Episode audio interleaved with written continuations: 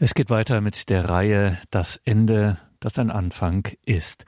Herzlich willkommen und grüß Gott zu dieser Sendung, sagt Gregor Dornis. Eine Sendung mit dem Alttestamentler Dr. Sven Vogt, Lehrer für katholische Religionslehre und Deutsch und seit 2013 Schulleiter der Edith Stein Schule in Erfurt.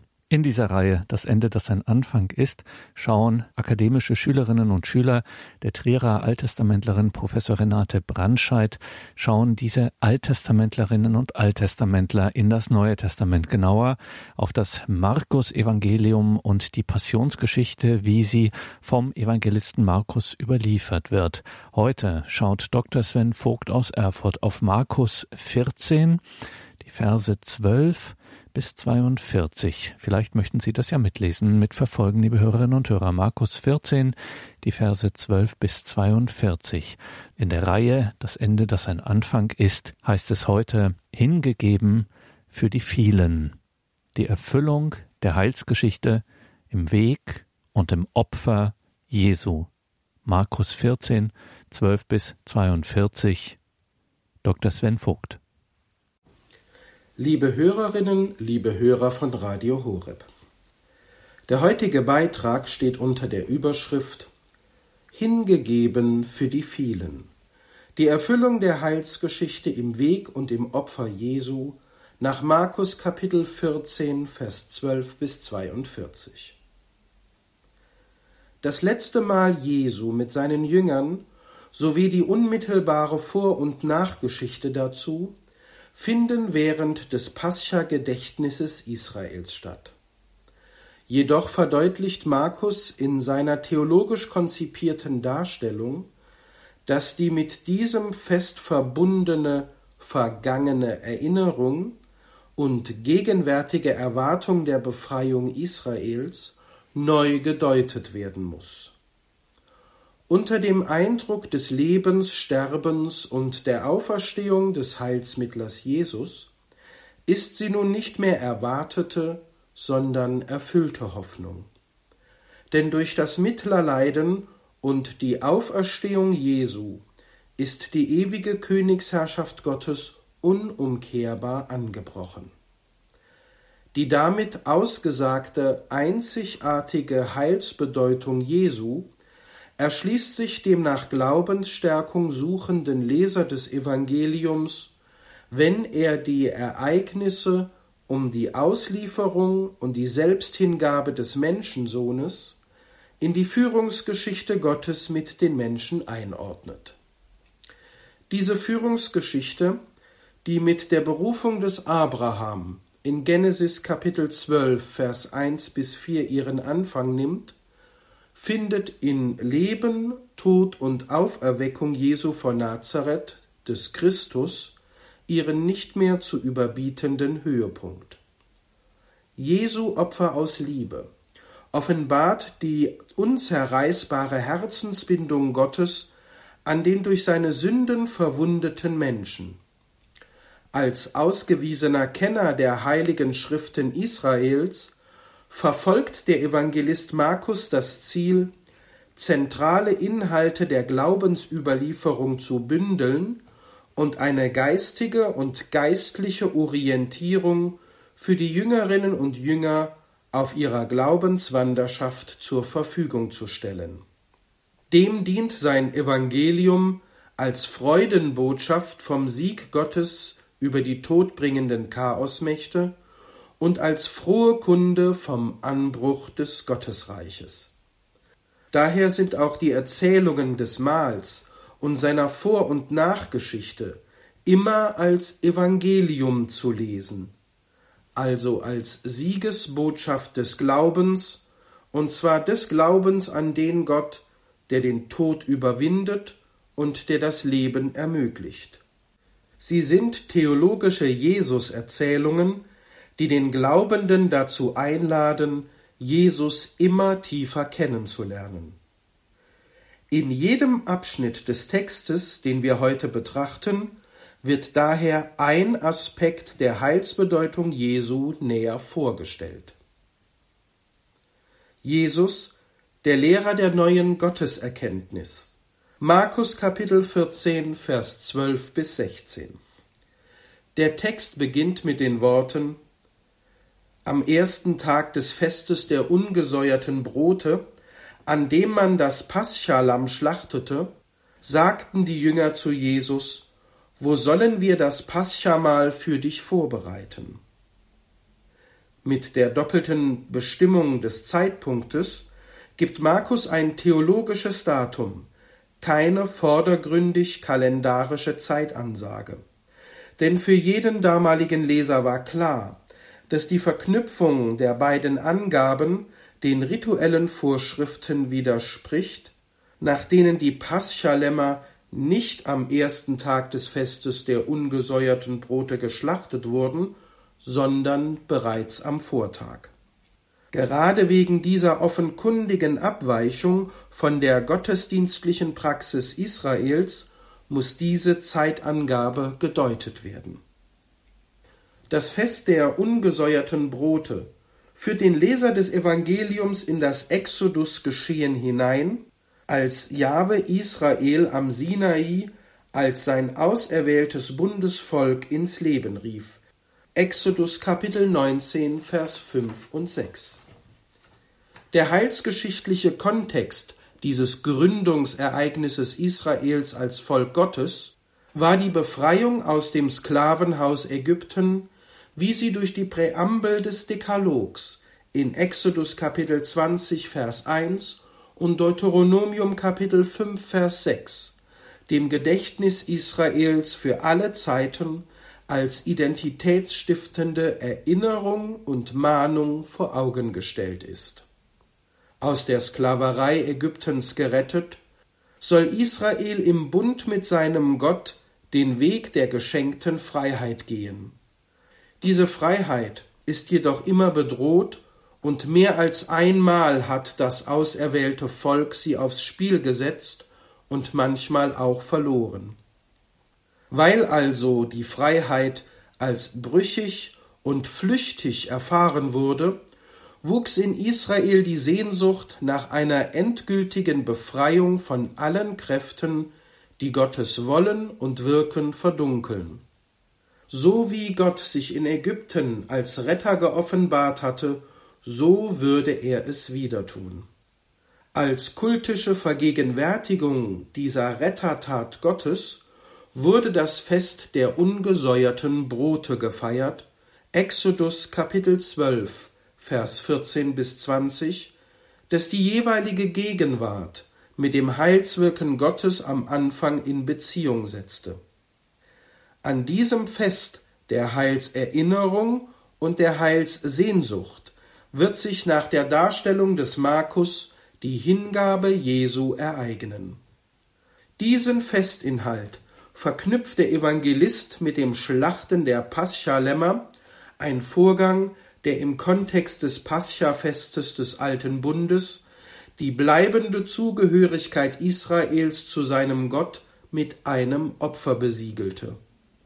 Heilsgedächtnis, Heilserwartung sowie die Stiftung einer Gemeinschaft zwischen Gott und Volk bilden somit den theologischen Rahmen für das Opfer Jesu. Im Anschluss an diese theologische Einordnung des Geschehens tritt Jesus als der wissende und verfügende Lehrer auf. Im Stil einer aus dem Alten Testament bekannten Botensendung schickt er zwei seiner Jünger von Bethanien nach Jerusalem, um den Saal für das Abendmahl vorzubereiten. Im Text lesen wir Da schickte er zwei seiner Jünger voraus und sagte zu ihnen Geht in die Stadt, Dort wird euch ein Mensch begegnen, der einen Wasserkrug trägt.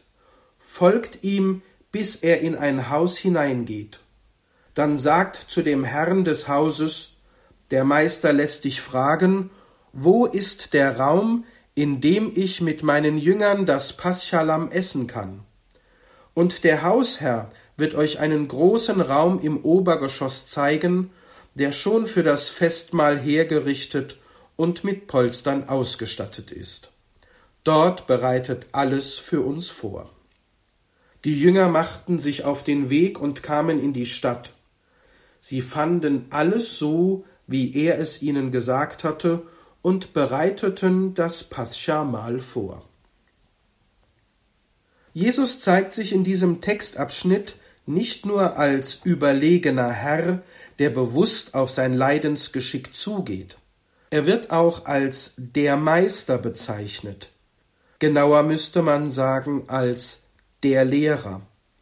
Mit diesem seltenen Hoheitstitel gibt Markus einen leicht zu überlesenden Hinweis auf die besondere Weisung Jesu, die sich wesentlich von allen menschlichen Weisheits- und Glaubenslehren unterscheidet und macht damit das eigene und eigentliche der Verkündigung Jesu deutlich.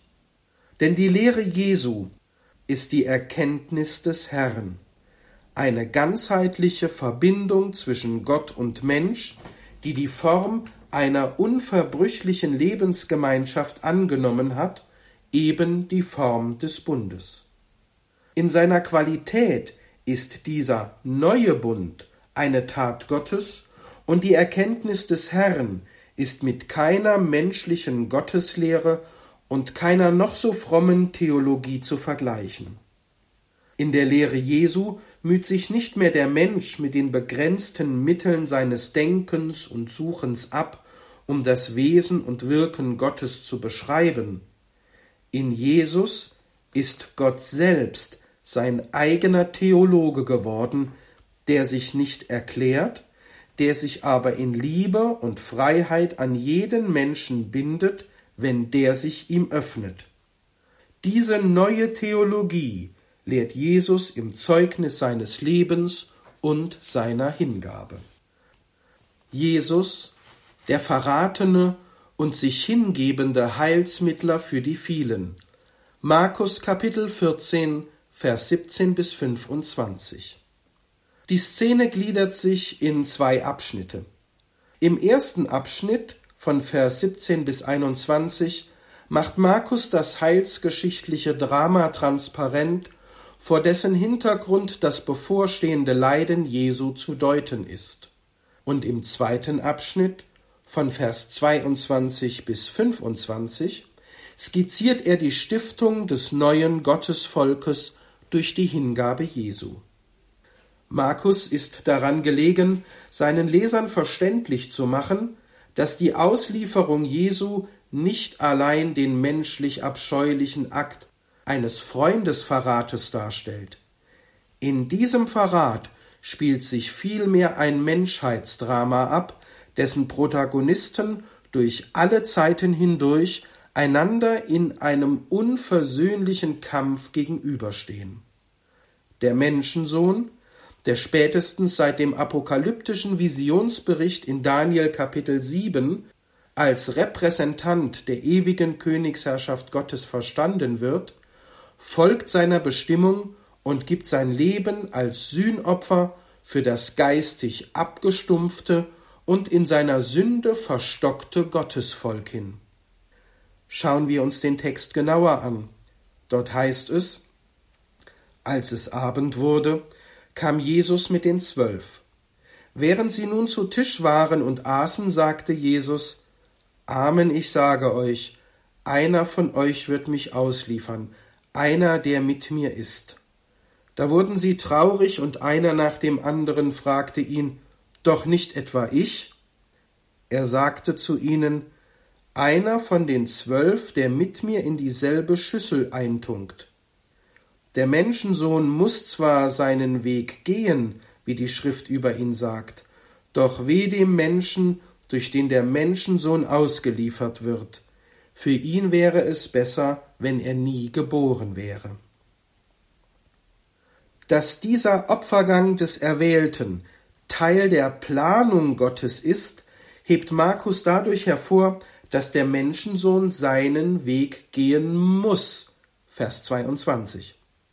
Allerdings wird dieser Leidensweg durch den paradigmatischen Frevler, der im Text unbestimmt als jener Mensch bezeichnet wird, ausgelöst. Durch diesen Widersacher des Menschensohns erhält das endzeitliche Drama eine entscheidende Dynamik. Das Geheimnis des Bösen tritt hier mit seinem fordernden Anspruch auf, die Heilsgeschichte und den von Gott ausersehenen Heilsmittler frontal anzugreifen. Jedoch ist es feste Glaubensüberzeugung der Bibel, dass Gott seine heilsgeschichtliche Planung gegen die Macht des Bösen durchsetzt und zur Vollendung bringt. Dann aber ist es umso tragischer und verhängnisvoller für jenen konkreten Menschen, der sich zum Werkzeug der wiedergöttlichen Kräfte macht. Zwar kann ins Feld geführt werden, dass sich die Macht des Bösen diesem Menschen als kraftvoll und verführerisch vorstellt. Das relativiert jedoch nicht seine Verantwortung, denn er hat eine Wahl getroffen, die Wahl für Niedertracht, Verrat, Gewalt und Tod. Noch verwerflicher wird diese Tat, weil der heilsgeschichtliche Feind Gottes sein Werkzeug in der unmittelbaren und engsten Gefährtenschaft Jesu findet.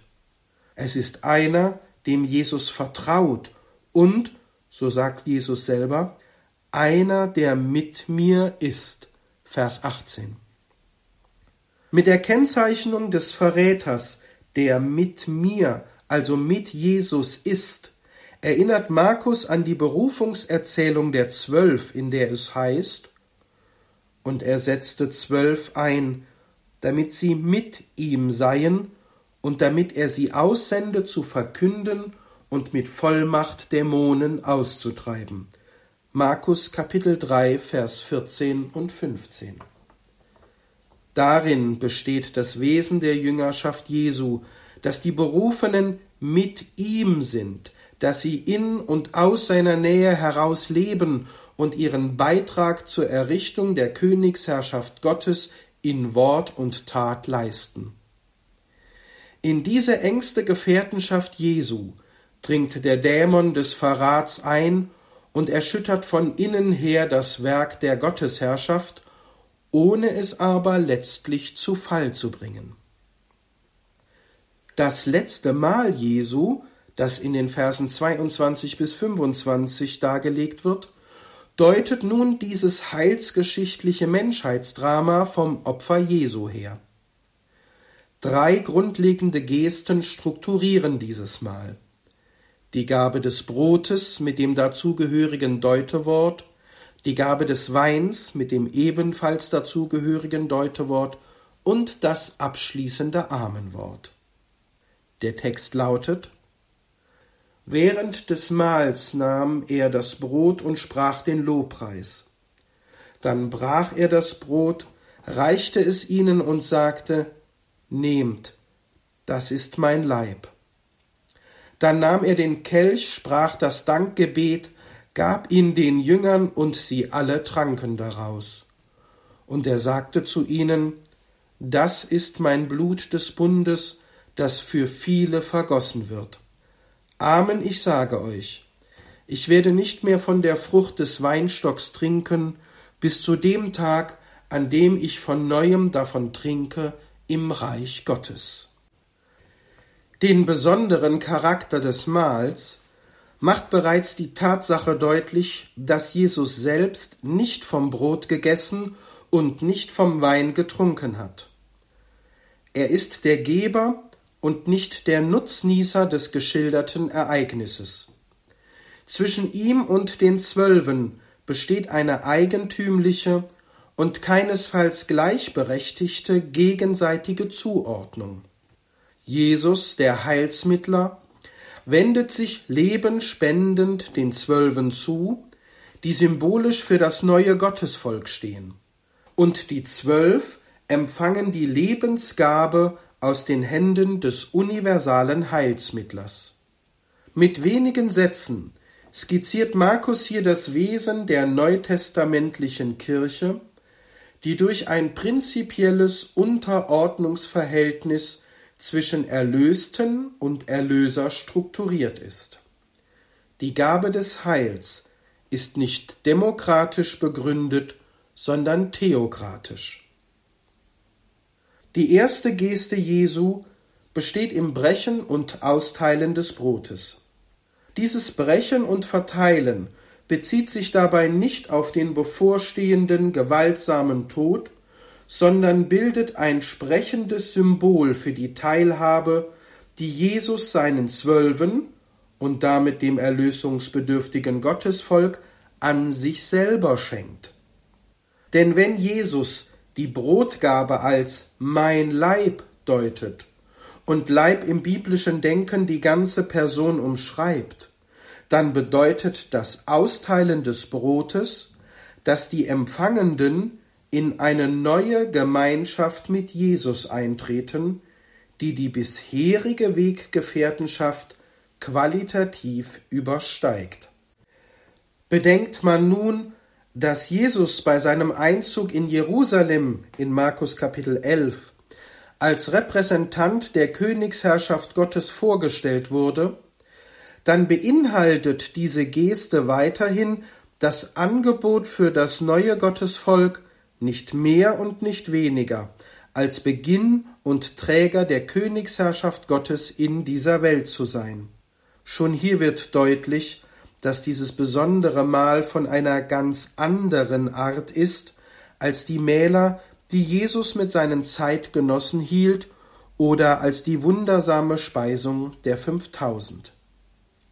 Beschreibt die Geste der Brotgabe den theologischen Sachverhalt der Heilsmittlerschaft Jesu als solches, so deutet die Gabe des Kelches diese Heilsmittlerschaft als Sühne für die Sünden der vielen. Vier Aussagen der alttestamentlichen Glaubensüberlieferung erhellen die theologische Tiefe dieses Kelchwortes. Erstens Blut ist nach Levitikus Kapitel 17 Vers 11 und 13 Sitz des Lebens. Wird es als Opfer vergossen, dann dient es der Entsühnung des Menschen von seiner Schuld. Zweitens, im Opfer drückt sich die Sehnsucht des Menschen nach Vereinigung mit Gott aus, auch wenn das für unsere Ohren vielleicht etwas fremd klingt. Das Opfer ist Ausdruck der Wiederherstellung der Gemeinschaft des Menschen mit Gott wenn diese Gemeinschaft durch die Sünde des Menschen verdunkelt und verletzt wurde. Drittens. In Exodus Kapitel 24, Vers 3 bis 8 wird der Bund mit dem entsühnten Volk durch das Besprengen mit dem Blut des Bundes bekräftigt. Der Vorgang ist das sichtbare Zeichen der Annahme Israels durch seinen Gott.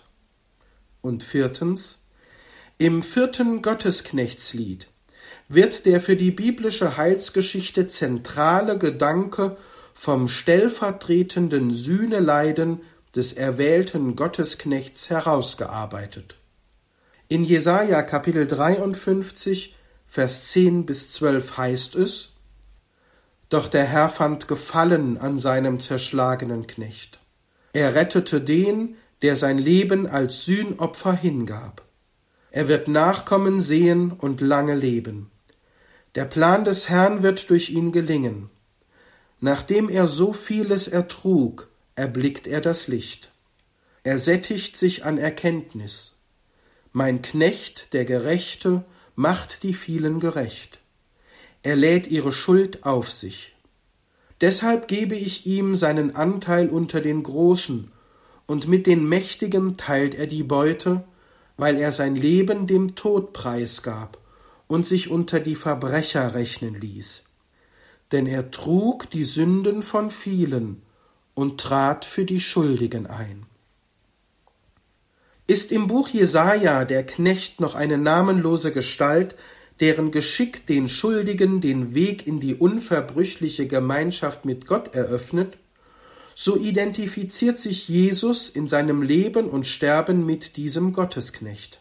In ihm ist die Verheißung für die vielen erfüllt. Unter den vielen ist dabei das erlöste und mit der Erkenntnis des Herrn belehrte Gottesvolk der Endzeit zu verstehen, das auf die Errichtung des neuen Bundes ausgerichtet ist und dessen Hoffnung erfüllt wird. Der Begriff der vielen meint hier keineswegs undifferenziert alle im Sinne der ganzen Welt. Vielmehr bezeichnet er ein aktives und Erwähltes gegenüber Gottes in der Geschichte. Menschen, die ehrlichen Herzens Gottes Willen in ihrem Leben umzusetzen suchen, bewusst oder unbewusst. Auf ihrem Weg durch die Geschichte sind diese vielen jedoch der Glaubenserprobung ausgesetzt. Genau für diese angefochtenen und manchmal auch in Sünde gefallenen Gottsucherinnen und Gottsucher steht stellvertretend die in den Zwölf versinnbildlichte Kirche. Daher betont Markus, dass sie alle aus dem Kelch tranken, weil auch die Zwölf, also die Kirche, der ständigen Gnade Jesu bedürfen. Die Szene wird durch ein prophetisches Amenwort Jesu abgeschlossen, das die unmittelbar vorangegangene Stiftung des neuen Bundes in einen heilsgeschichtlichen Kontext setzt und den Blick der glaubenden Leserinnen und Leser für die ewige Königsherrschaft Gottes als dem Ziel der Welt und der Menschengeschichte richtet. So weist die Einleitung mit dem Wort Amen darauf hin, dass Jesus hier eine über die konkrete Situation hinausgehende Aussage trifft, deren Wahrheit durch ihn selbst verbürgt ist. Der Inhalt dieses Amenwortes ist die Ansage der Verborgenheit Jesu in der Geschichte, die erst beim weltumspannenden Übermächtigwerden der Gottesherrschaft ihr Ende finden wird. Veranschaulicht wird diese Vorstellung mit zwei bedeutsamen Aussagen dem Trinken von der Frucht des Weinstocks und dem Hinweis auf jenen Tag, an dem das geschehen wird. Das Trinken von der Frucht des Weinstocks greift ein Bild der endzeitlichen Erlösung der gesamten Schöpfung auf, das bereits in Jesaja Kapitel 25 Vers 6 gebraucht wird. Der Herr der Heere wird auf diesem Berg für alle Völker ein Festmahl geben mit den feinsten Speisen, ein Gelage mit erlesenen Weinen, mit den besten und feinsten Speisen, mit besten erlesenen Weinen. Verbunden wird diese Vorstellung der vollendeten Schöpfungsharmonie mit der im Alten und im Neuen Testament häufig belegten Rede von einem besonderen Tag, an dem sich Gott als weltüberlegener Richter offenbart. An jenem Tag wird er das Gottwidrige in der Welt endgültig überwinden und seine Erwählten in die Erlösung führen. In der Zeit zwischen der Errichtung des neuen Bundesvolkes durch den Heilsmittler Jesus und der Vollendung der Schöpfung durch Gottes Eingreifen sind daher die Zwölf und mit ihnen die Kirche aufgerufen, am gemeindlichen Herrenmahl teilzunehmen und von dort im Leib und Blut Christi Stärkung für ihren Weg durch die Zeit der Bedrängnis zu erhalten. So können sie den Anfechtungen, denen sie ausgesetzt sind, standhalten. Jesus, der erschlagene Hirte des neuen Gottesvolkes, Markus Kapitel 14, Vers 26 bis 31. Die Jünger und Jesus ziehen nach dem Mahl mit dem Gesang des kleinen Hallel, Psalm 114 bis 118, einem Lobgesang, der zur Paschafeier gehört, aus dem Abendmahlsaal in die dunkle Nacht hinaus zum Ölberg. Das ist für den Verlauf der Paschafeier unüblich, erhält seinen theologischen Sinn aber dadurch, dass die symbolische Vorwegnahme des Mittlerleidens im Mahl nun ihrer realen Umsetzung zugeführt wird. Um diesen für die Jünger in seiner Tragweite nicht verstehbaren Vorgang als Akt der heilsgeschichtlichen Planung Gottes deutlich zu machen, wird er mit einem sinngemäß verwendeten Schriftwort und einem eschatologischen Ausblick gedeutet. In Vers 27 und 28 heißt es, da sagte Jesus zu ihnen, Ihr werdet alle an mir Anstoß nehmen und zu Fall kommen, Denn in der Schrift steht, ich werde den Hirten erschlagen, dann werden sich die Schafe zerstreuen. Aber nach meiner Auferstehung werde ich euch nach Galiläa vorausgehen. Tranken beim Mahl bereits alle aus dem Kelch, so wird hier hervorgehoben, dass alle an Jesus Anstoß nehmen werden. Denn in der Stunde der Bedrängnis kann sich der Mensch nicht auf seine eigenen Kräfte und seinen Selbststand zurückziehen. Seine Ohnmacht, seine Bedrohung durch die Schuld und seine Schwäche werden ihm schonungslos vor Augen geführt. Im Augenblick der Bedrängnis, wenn der Menschensohn von den Werkzeugen der Macht des Bösen ergriffen wird, werden die Jünger ihren Herrn allein lassen und fliehen. Überdeutlich wird in dieser Situation, dass auch die Gefährten Jesu und damit die Kirche des Neuen Testaments auf die vergebende Gnade und Zuwendung Gottes oder um es mit einem biblischen Ausdruck zu sagen, auf seine Bundestreue angewiesen ist. Denn die Kirche selbst ist allzu oft weder treu noch standhaft. Gott ist es aber.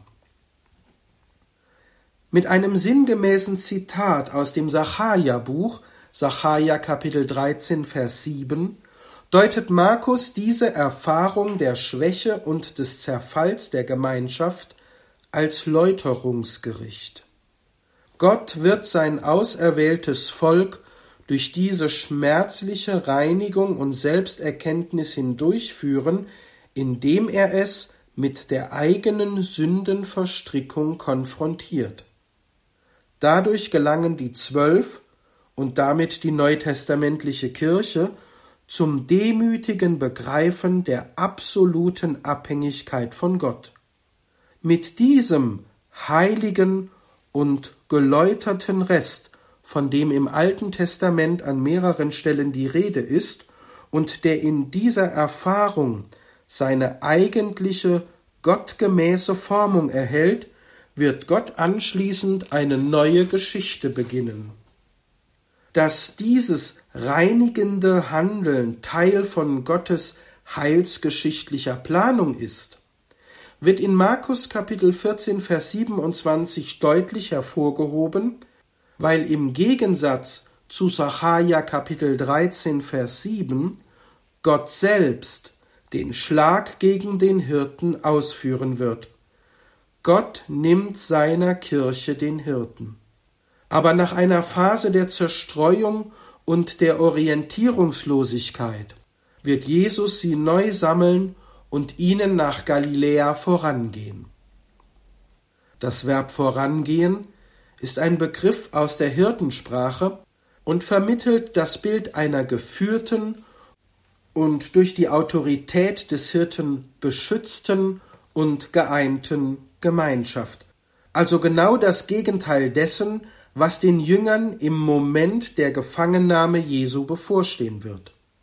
Ziel der Führung ist Galiläa, der Ort, an dem Jesu Verkündigung der Königsherrschaft Gottes ihren Anfang nahm, Markus Kapitel 1, Vers 14. Vor der Neukonstituierung des Gottesvolkes steht jedoch das Sühnopfer des leidenden Gerechten, der sein Leben zur Rettung der Menschen hingibt.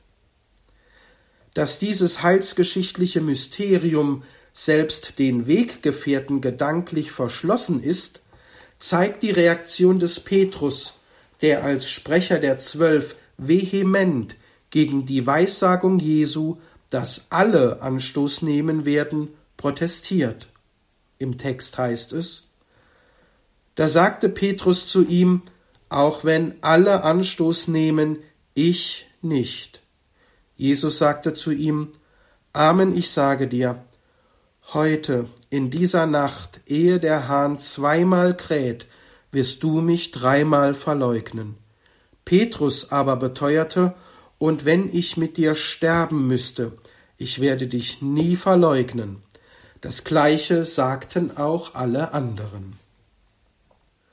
Petrus so der Exeget Heinrich Schlier, ist unbelehrbar. Sein Selbstvertrauen ist zu groß, seine Selbsttäuschung zu stark, sein Wissen um diesen Jesus und um die Gefahr der Stunde ist zu gering. Daher muss Jesus das ungestüme Aufbegehren seines bis dahin treuen Weggefährten mit einem Amenwort erwidern, das an Klarheit und Eindeutigkeit nichts zu wünschen übrig lässt und das dem im Guten verblendeten Petrus die verdrängte eigene Schwachheit vor Augen führt. Auf den erneuten Protest des Petrus und aller anderen Anwesenden geht Jesus nicht mehr ein. Die Ereignisse werden für sich sprechen. Jesus, der gehorsame und leidende Gerechte. Markus Kapitel 14, Vers 32 bis 42. In einem Garten in Gethsemane auf dem Ölberg wird der Verrat Jesu stattfinden. Jesus trennt sich von seinen Jüngern und zieht sich zum Gebet zurück. Damit wird auf der einen Seite deutlich, dass Jesus, wie die großen Gotteszeugen des Alten Testaments, die Gottunmittelbarkeit sucht, die für sein Gebet und für seine Sendung wesensbestimmend ist und die sich in einer grundsätzlichen Weise vom Beten seiner Jünger unterscheidet.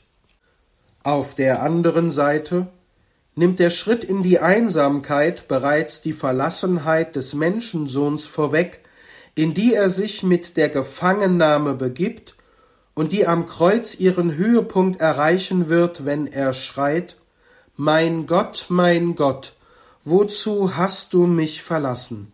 Markus Kapitel 15, Vers 34. Der aufmerksame Leser wird jedoch einwenden, dass drei Vertraute Jesus begleiten. Petrus, Jakobus und Johannes. Deren Anwesenheit wird mit einem Blick in das Markus Evangelium verständlich. Schon bei der Auferweckung der Tochter des Jairus in Markus Kapitel 5 und bei der Verklärung Jesu auf dem Berg in Markus Kapitel 9 wählte Jesus sie aus, um seine besondere Vollmacht und Sendung zu erkennen. Beide Ereignisse, Auferweckung des toten Mädchens und Verklärung Jesu, waren Offenbarungen seiner Herrlichkeit. Auch im Garten Gethsemane steht eine Offenbarung bevor. Allerdings wird sich diese Offenbarung gravierend von den beiden vorgenannten unterscheiden, denn nun zeigt sich Jesus als der leidende Gerechte. Der Gebetskampf, den er dabei durchleidet, wird mit Worten aus der Psalmensprache verdeutlicht und macht damit seinen Leidensweg offen für die Leiterfahrung aller leidenden Gerechten zu allen Zeiten. Die Textstelle lautet Da ergriff ihn Furcht und Angst, und er sagte zu ihnen Meine Seele ist zu Tode betrübt, bleibt hier und wacht. Seine drei getreuen Weggefährten mahnt Jesus zur Wachsamkeit, während er selbst betet. Dieser Aufruf zur Wachsamkeit richtet sich nicht gegen die körperliche Müdigkeit der drei am Ende eines anstrengenden Tages. Das Wachen ist bereits in der großen Gerichtsrede in Markus Kapitel 13 als notwendige Haltung des Jüngers angesichts der Glaubensbedrängnis genannt worden.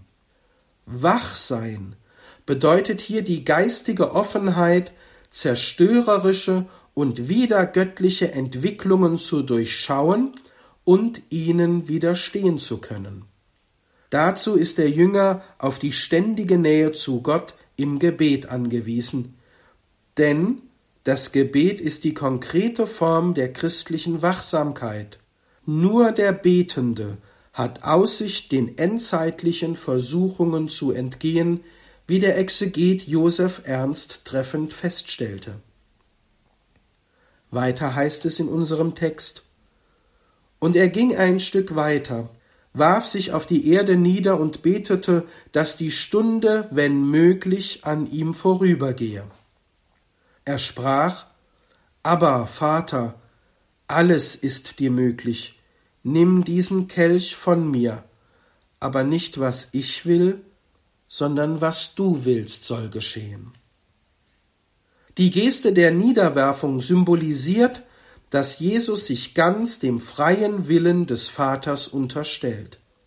Dabei bezeichnet er diesen besonderen Augenblick als die Stunde und meint damit keinen mit einer Uhr messbaren Zeitpunkt. Die Stunde markiert eine von Gott verhängte Gerichtsoffenbarung. In dieser nicht näher gekennzeichneten Stunde werden die gottfeindlichen Mächte auftreten und die Ordnung Gottes attackieren. So gesehen macht Jesus bereits in seiner Körpersprache deutlich, dass er auch in diesem Augenblick der Bedrängnis in höchster Einheit mit dem Vater handelt. Denn seiner Bitte um Verschonung ist das heilsgeschichtlich zu lesende wenn möglich eingefügt. Jesus ordnet sein Leiden bewusst in den größeren Horizont der göttlichen Planung ein. Die Bitte wird fortgesetzt mit dem Bildwort des Kelches, der bereits in Markus Kapitel 10 Vers 38 angedeutet wurde und der mit Jesaja Kapitel 51 Vers 17 als Becher des Zornes zu deuten ist. Von dem Kelch des Zorngerichtes Gottes über die Menschheit oder mit anderen Worten von den Folgen der verfehlten Freiheit die die Menschen selbst verschuldet in den umfassenden Ruin treiben, bittet Jesus, dass der Vater ihn verschonen möge. Aber diese Bitte endet mit einem Akt des Gehorsams des Sohnes gegenüber dem Vater. Die Anrede Gottes als Vater drückt das einzigartige Gottesverhältnis Jesu aus und sie steht für Nähe, Vertrautheit und Geborgenheit, ja für Einheit. Diese privilegierte Anrede Gottes als Vater haben die frühen Christen übernommen. Sie erkannten darin einen Ausdruck für ihre Berufung in die Nähe Gottes und verliehen im gottesdienstlichen Vollzug wie im persönlichen Gebet dieser Berufung Ausdruck und Form, wenn sie Gott als Vater anredeten. Als Jesus von seinem Gebet zurückkehrt, findet er Petrus, Jakobus und Johannes schlafend vor. Sie waren nicht in der Lage, der Glaubensprüfung in der Entscheidungsstunde standzuhalten, obwohl wenige Verse zuvor Petrus noch ein leidenschaftliches Treuebekenntnis zu Jesus abgelegt hatte. Der Schlaf, der die drei überwältigt hat und der sie ein weiteres Mal überwältigen wird, zeigt ihre Hilflosigkeit in diesem heilsgeschichtlichen Drama zwischen dem Menschensohn und den wiedergöttlichen Kräften. Es war schon nicht mehr ein natürlicher Schlaf, so Heinrich Schlier, und er fährt fort, es war ein dämonischer Schlaf, dem sie nicht widerstehen konnten und der auch die Christen später immer wieder überfällt, so dass ihr Gebet einschläft oder zum Selbstgespräch wird. Daher ruft Jesus die drei eindringlich dazu auf, den Versuchungen im Gebet zu widerstehen. Ein zweites Mal entfernt sich Jesus zum Gebet und wiederholt die Bitte um Verschonung, aber bei seiner Rückkehr findet er sie wieder schlafend vor und ermahnt sie erneut zur Wachsamkeit. Bei seinem dritten Kommen mahnt er sie nicht mehr. Denn so sagt er, es ist genug, die Stunde ist gekommen, jetzt wird der Menschensohn den Sündern ausgeliefert. Steht auf, wir wollen gehen. Seht, der Verräter, der mich ausliefert, ist da. Der Ausdruck es ist genug stammt aus der Geschäftssprache und bezeichnet das Ende eines Handels, wenn ein Verkäufer die erhaltene Summe quittiert. Die Entscheidung ist gefallen, und der Menschensohn beschreitet nun die letzte Etappe seines Leidenswegs zur Sühnung für die vielen. Die Stunde der Vollendung hat begonnen, aber sie wird eine Stunde des Gerichts und des Kreuzes sein. Mit der Aufforderung Seht wird das nun folgende als Ausdruck der heilsgeschichtlichen Planung Gottes ausgewiesen, die der Leser betrachten und begreifen soll. Die Redeweise wird wieder unpersönlich, und die Protagonisten des heilsgeschichtlichen Dramas treten wieder in Erscheinung. Der Menschensohn, die Sünder und der Verräter. Der Repräsentant der Königsherrschaft Gottes wird den Kräften übergeben, die durch die ganze Menschheitsgeschichte hindurch gegen Gottes Heilsordnung opponieren. Sie werden ihn foltern und kreuzigen. Zum Verständnis dieser Aussage ist es unerlässlich, sich klarzumachen, dass Markus hier keine historischen Menschengruppen verurteilt. Ihm geht es darum zu zeigen, dass hier Mächte am Werk sind, die zu allen Zeiten und an allen Orten Lüge und Gewalt sehen. Aber sie haben nicht das letzte Wort, denn im Sühneleiden Jesu wird die Logik des Bösen ein für allemal gebrochen. Der Mensch ist erlöst durch das Opfer des Menschensohnes.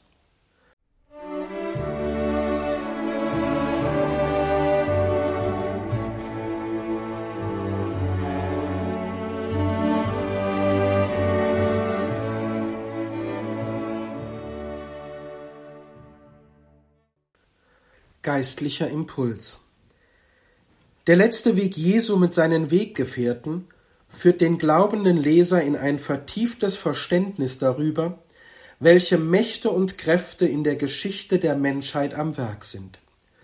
Protagonisten und Antagonisten einer Auseinandersetzung auf Leben und Tod treten auf, die zu allen Zeiten und an allen Orten ihre Spuren hinterlassen. Aber Markus ist überzeugt davon, dass in der stellvertretenden Lebenshingabe Jesu für die vielen die menschenfeindliche Macht des Bösen ein für allemal besiegt ist. In diesem Drama ist der glaubende Leser aber kein unbeteiligter Zuschauer. Auf existenzielle Weise wird er in die Frage verwickelt Wer ist dieser Jesus für dich? Bist du bereit, ihm zu folgen, auch wenn das bedeutet, dass du dein Kreuz auf dich nehmen musst, weil sein Weg durch die dunkle Nacht des Kreuzestodes führt? In der ersten Szene, in der Jesus als personifizierte Erfüllung der Retterhoffnung des Gottesvolkes und als Lehrer der neuen Gotteserkenntnis vorgestellt wird, führt Markus den glaubenden Leser, also uns, vor die Frage, ist dir die Dimension der Rettung bewusst, die wir mit dem Leben, Sterben und Auferstehung Jesu bekennen? Allzu schnell und gelegentlich unbedacht sind wir in unseren Gottesdiensten zu gesprochenen und gesungenen Lippenkenntnissen bereit. Wir beten und singen von Christus, dem Messias, dem Sohn Gottes, dem Heiland oder dem Erlöser.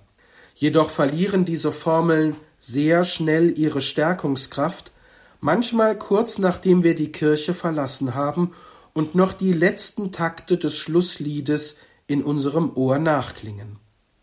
Denn draußen vor der Tür finden wir uns in einer geistigen Atmosphäre wieder, in der wir als bekennende Christusanhänger zu einer unverstandenen und manchmal auch angefeindeten Minderheit gehören. Unsere überlieferten Glaubensformeln allein bieten in solchen Momenten der Sprachlosigkeit keinen ausreichenden inneren Halt, um für Christus und seine Botschaft von der Gottesherrschaft zu streiten. Tradition und Brauchtum allein tragen nicht. Sie können leer werden und schlimmer noch, sie können gelegentlich auch den lebendigen Zugang zu Jesus erschweren. Markus konfrontiert uns mit dem kompromisslosen Anspruch Jesu, der nicht durch Kirchenmauern begrenzt ist, sondern der die ganze Welt und alle Menschen mit seiner Hoheit als Weltenherr konfrontiert. Für uns persönlich ergibt sich daraus die Frage, bin ich bereit, Jesus als Herrn meines Lebens anzuerkennen?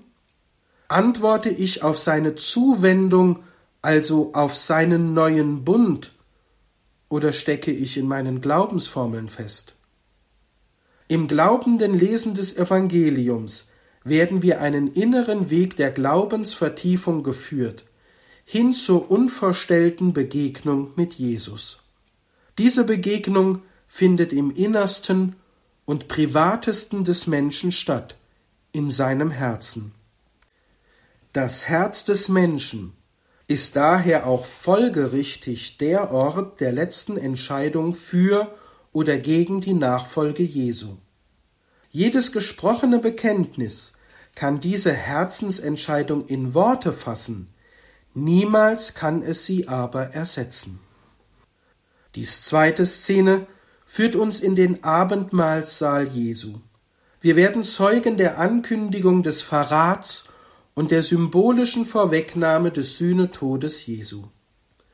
Sehr nahe kommt uns das Wort vom Verrat Jesu durch einen der zwölf, also durch einen der engsten Vertrauten, denn jeden Tag erreichen uns fürchterliche Nachrichten, so Kardinal Sarah in seinem Buch Herr bleibe bei uns, denn es will Abend werden. Und er fährt fort Es vergeht keine Woche, ohne dass ein neuer Fall von sexuellem Missbrauch aufgedeckt wird. Jeder einzelne Skandal zerreißt unser Herz als Söhne der Kirche. Der Rauch Satans, wie Paul der Sechste sagte, hat sich über uns gesenkt. Die Kirche sollte ein Ort des Lichtes sein, doch sie ist zu einem dunklen Loch geworden. Sie sollte ein sicheres und friedliches Heim sein, doch was für eine Räuberhöhle ist sie geworden.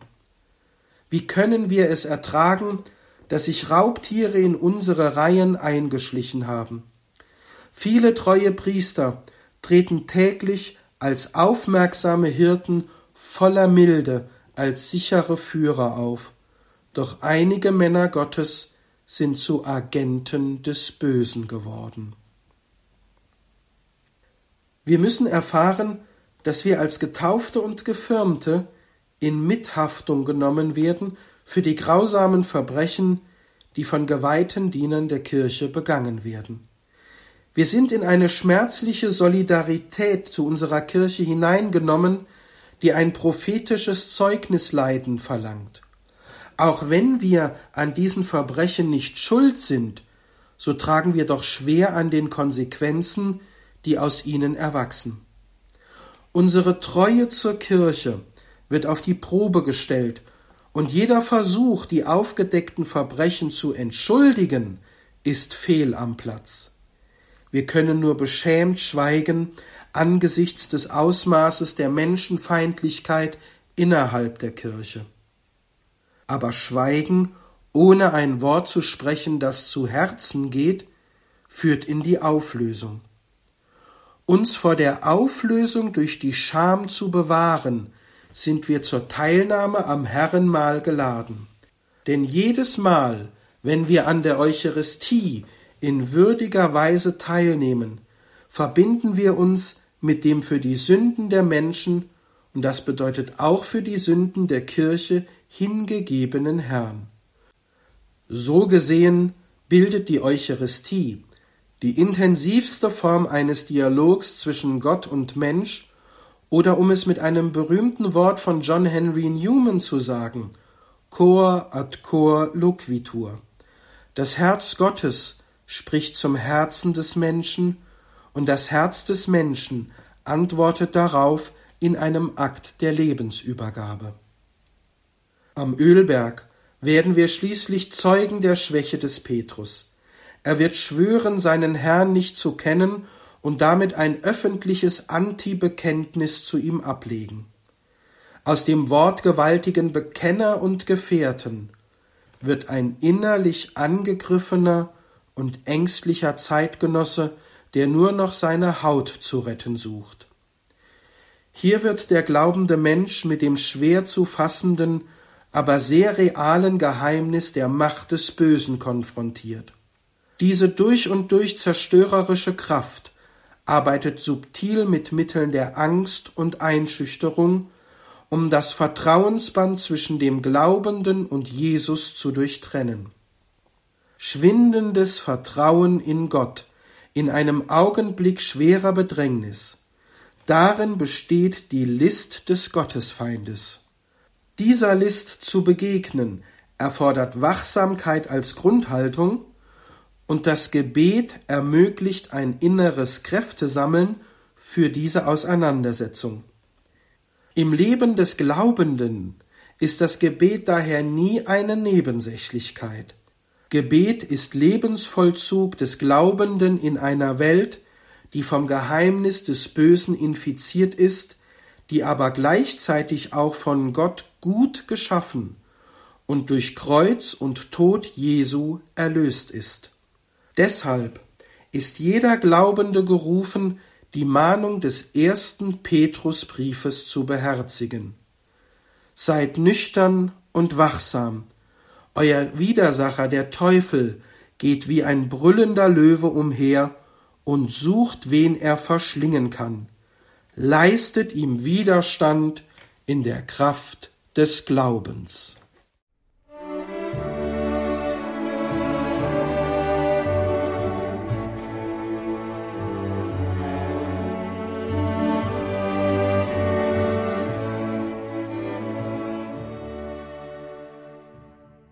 In der Reihe Das Ende, das ein Anfang ist, hörten Sie im vierten Teil Dr. Sven Vogt mit seinem Vortrag Hingegeben für die vielen, die Erfüllung der Heilsgeschichte im Weg und im Opfer Jesu. Markus 14, 12 bis 42. Liebe Hörerinnen und Hörer, diesen Vortrag und natürlich die gesamte Reihe finden Sie in unserer Mediathek auf horeb.org. Sie können sich auch ganz klassisch eine CD bestellen. Schauen Sie auch in die Details zu dieser Sendung auf horeb.org. Dort finden Sie einen Link zu der großen Arbeit von Sven Vogt Menschenrecht und Gottesweisung zu Tradition und Interpretation der Prophetie des Amos in den Völkersprüchen Amos 1 bis 2. Hier folgt jetzt um 21.30 Uhr die Reihe nachgehört und danach ist es wieder Primetime bei Radio Horeb und Radio Maria mit dem Nachtgebet der Kirche der Komplet. Dass wir dies machen können, dass wir hier miteinander und füreinander beten können, das verdankt sich nach der materiellen Hinsicht ausschließlich Ihren Spenden. Es gibt keine weiteren Einnahmen, von denen Radio Maria und eben auch die deutsche Radio Maria Station Radio Horeb leben. Danke Ihnen allen dafür, dass Sie auch in diesen schwierigen Zeiten weiter an uns denken, dieser Radiofamilie, auch in dieser Weise verbunden sind. Alles Gute und gottesreichen Segen wünscht ihr Gregor Dornis.